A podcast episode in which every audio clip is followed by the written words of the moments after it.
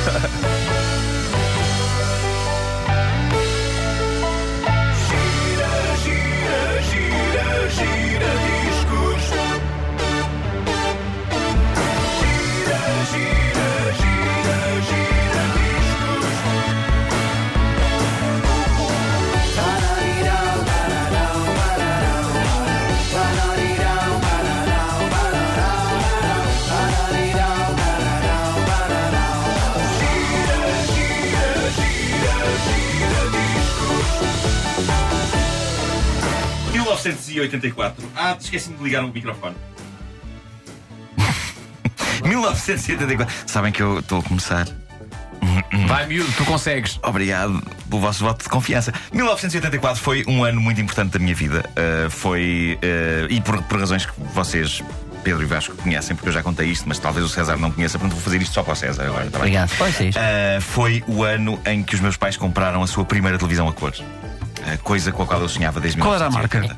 Era Grundig. Grundig. Grundig. Uh, foram quatro anos a sonhar com esse Eldorado dos eletrodomésticos, quatro anos a invejar os meus colegas que já tinham TV a cores, quatro anos a salivar à frente de montras de eletrodomésticos, porque, se vocês bem se lembram, foi em 1980 que uh, começaram as emissões a cores na televisão portuguesa, o ano do famoso festival do Adio Adio, Wiedersehen Goodbye.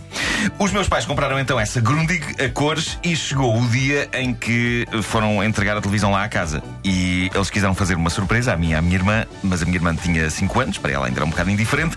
Estas ambições grandes não existiam eh, na vida dela, então recambiaram-nos para casa da nossa avó e depois de instalado o aparelho, numa tarde de sábado de 1984, foram buscar-nos e não nos disseram nada. Puseram-nos em frente à televisão nova.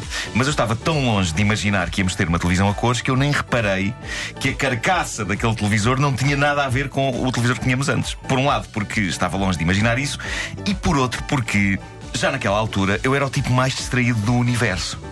Talvez mais por esta segunda característica. Quem é que eu quero enganar?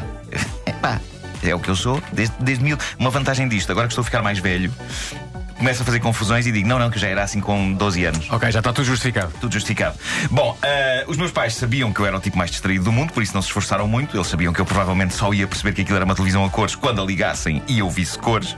O facto do aparelho ser exteriormente completamente diferente do, do televisor aparentemente que tínhamos antes, isso de certeza que para a minha cabeça era irrelevante. Então sentaram-me em frente ao ecrã e eu, sem perceber o que estava a acontecer, o meu pai liga a televisão e não, ainda não tinha comando, era mesmo no painel ao lado do ecrã e eu nada, nem mesmo o facto do botão ser completamente diferente me estimulou nenhuma das sinapses aqui do cérebro. Que totó, que totó.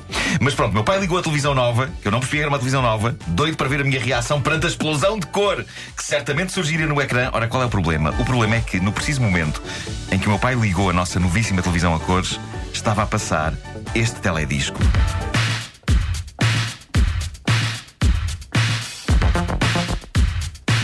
Radio Gaga dos Queen. Que é um teledisco que tinha a particularidade de ser, na sua maior parte, a preto e branco. Ao que eu, na candura dos meus 13 anos, digo: O que é? Ao que o meu pai, vendo que as imagens no ecrã eram a preto e branco, exclama: Raios-me apartam! Tivemos de esperar uns momentos até a cor aparecer no videoclipe e só nesse momento é que a minha boca abriu de espanto. Radio Gaga, para mim, é o grande hino do momento em que, na minha simplicidade adolescente, eu pensei: pronto, tenho tudo aquilo de que preciso na vida, não preciso de mais nada, pois temos TV a cores. O que é eh, irónico, já que Radio Gaga, um dos quatro singles super hiper populares do álbum The Works, que era um álbum que, se vocês bem se lembram, incluía ainda I Want to Break Free, It's a Hard Life e Hammer to Fall, é uma famosa canção anti-televisão e toda a favor da magia da rádio. É um pedaço de rock com espírito de velhinho. O que os Queens estavam a dizer com esta canção era: Ai, que saudades dos tempos em que só havia rádio e tínhamos de imaginar as coisas em vez de as vermos. De certa maneira, é uma canção anti-MTV e, ironicamente, anti o espírito que os Queen ajudaram a criar quando inventaram um videoclipe moderno, na altura em que fizeram aquela experiência audiovisual histórica que foi tal disto Bohemian Rhapsody. De certa forma, a banda está aqui a criticar o monstro que ajudou a criar. O Roger Taylor, baterista dos Queen, autor desta canção, disse na altura que Radio Gaga era um manifesto anti-videoclipe, suspirando pelos tempos em que o mais importante era ouvir as canções e não vê-las. Estrelas. Talvez por isso o videoclipe de Radio Gaga era tão retro, a preto e branco e usando cenas de filmes clássicos do tempo do cinema mudo, como Metrópolis.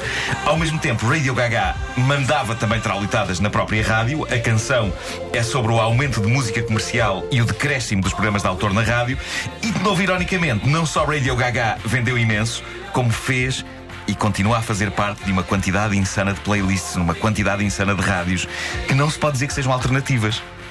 Portanto, eles estavam a criticar a música comercial e fizeram um dos singles mais comerciais da história. Seja como for, é um hino de valor sobre a magia primordial da rádio e isso está logo no arranque da letra, no qual eu consigo rever-me. A minha única amiga nas noites adolescentes. Ora, vamos ouvir.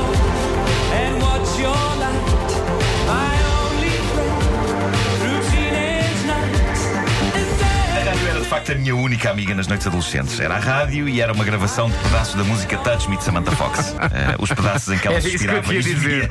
Era só os pedaços em que ela gemia. Fantasias. Bom, eh, a origem da canção Radio Gaga é maravilhosa. Conta Roger Taylor que um dia estava a ouvir rádio com o filho, na altura muito pequenino, e que perante uma canção particularmente má, que ele não diz qual é, o garoto exclamou Radio Caca.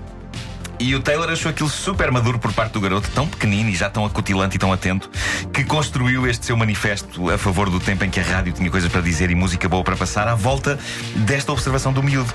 Ele só fez uma ligeira alteração. A expressão caca é usada pelos anglo-saxónicos com o mesmo valor que o bem português caca.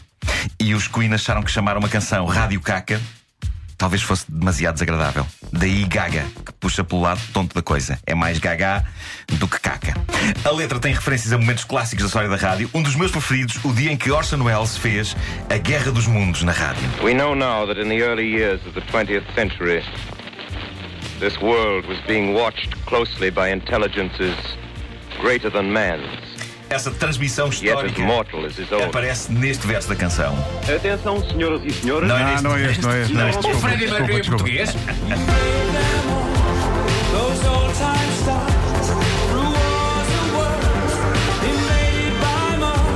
Invasões de Marte. A Guerra dos Mundos criou pânico na América quando Orson Welles a interpretou na rádio e criou pânico, cá está, em Portugal, quando Matos Maia a fez na Rádio Renascença. Atenção, senhoras e senhores.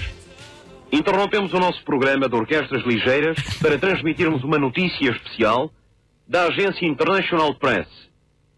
Às 19 horas e 45 minutos, o Dr. Jorge da Fonseca, do Observatório Meteorológico de Braga, diz ter observado várias explosões de gás incandescente que ocorreram com intervalos regulares no planeta Marte. Incrível. O espectroscópio Radio indica que Gaga o é gás uma hidrogênio- bonita celebração do poder da rádio e foi bonito da parte dos Queen terem prestado esta homenagem a um meio que continua a ser espetacular.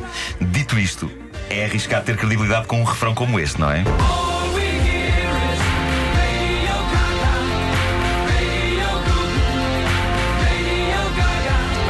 Estão a gozar com a rádio que não tem interesse e que só diz disparates infantiloides. Rádio Gugu, Rádio Gaga, Rádio Blá Blá. Não tem a ver connosco, que somos pessoas maduras e que só dizem coisas inteligentes na É rádio. verdade. Claro isso que é sim. Alguém ouviu alguma vez da minha boca uma coisa que não seja uma Nunca, pérola de sabedoria? Nunca. Aqui, aliás, já a seguir temos as orquestras ligeiras. Verdade, verdade. Aliás, nós somos tão credíveis não são ligeiros, são orquestras pesadas. São São- densas. Claro, é? claro que sim. Sim, sim, sim,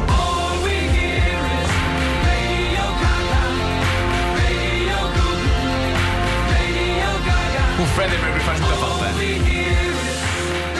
Faz sim, senhor. Faz, só que o árbitro não assinala. Uma pessoa. Gostei.